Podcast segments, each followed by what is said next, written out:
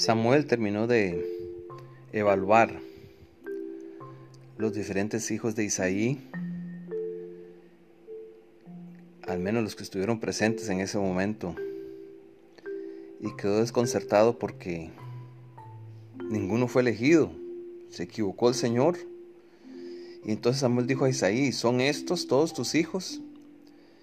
E Isaí respondió, queda aún el menor que apacienta las ovejas. Y dijo Samuel a Isaí, envía por él, porque no nos sentaremos en la mesa hasta que él venga aquí. Y envió pues Isaí por él.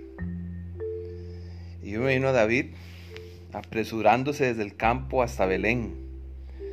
Un siervo vino y le dijo que el profeta Samuel, imagínense qué impacto para ese muchacho, que el líder de Israel quería encontrarse con él y que había una gran conmoción en la casa de su papá. ¿Por qué el profeta quiere verme? ¿Será que quiere hablar conmigo? David pensaba mientras corría hacia su casa. En su camino al pueblo, él no tuvo más tiempo de bañarse y prepararse correctamente, sino que lavó su rostro y sus manos, se alistó lo mejor que pudo y cuando él llegó a su casa, todos los ojos estaban puestos sobre él, especialmente el de sus hermanos, que también deben haber estado sorprendidos de lo que estaba pasando. David se paró enfrente y entonces Jehová dijo a Samuel, levántate y úngelo, porque este es. El texto bíblico no lo dice, pero sabemos que Samuel en algún momento tomó a David, lo llevó a un lugar solo, habló con él Y es impresionante pensar que el profeta en algún momento le dijo a ese jovencito, ponte de rodillas, tomó el aceite y lo derramó sobre él. Qué impacto en la vida de ese muchacho.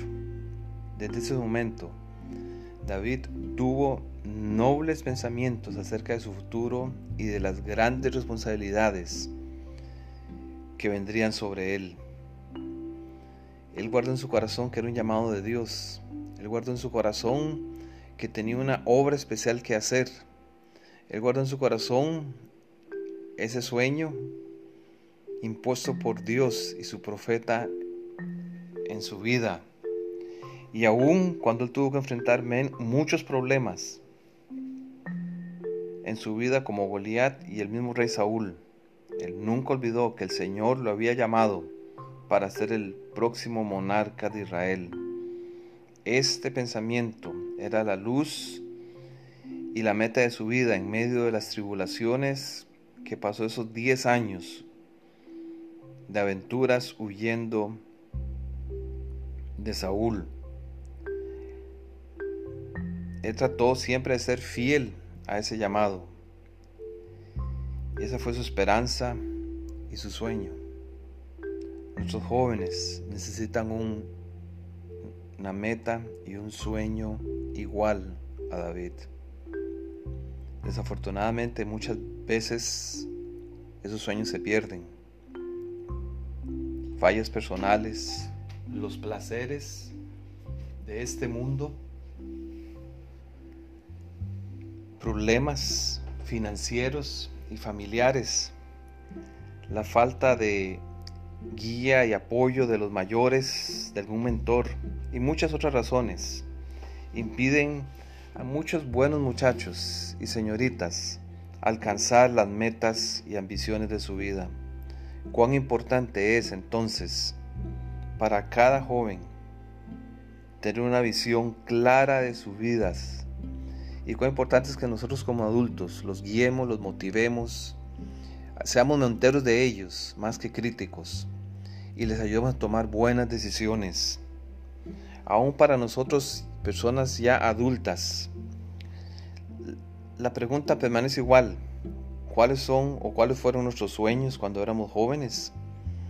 ¿Qué sucedió? Y otra nueva pregunta. ¿Tienes tú todavía nuevos sueños, metas que alcanzar en la vida?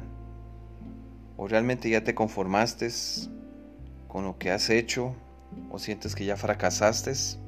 Dios nos siga dando sueños y metas en nuestra existencia.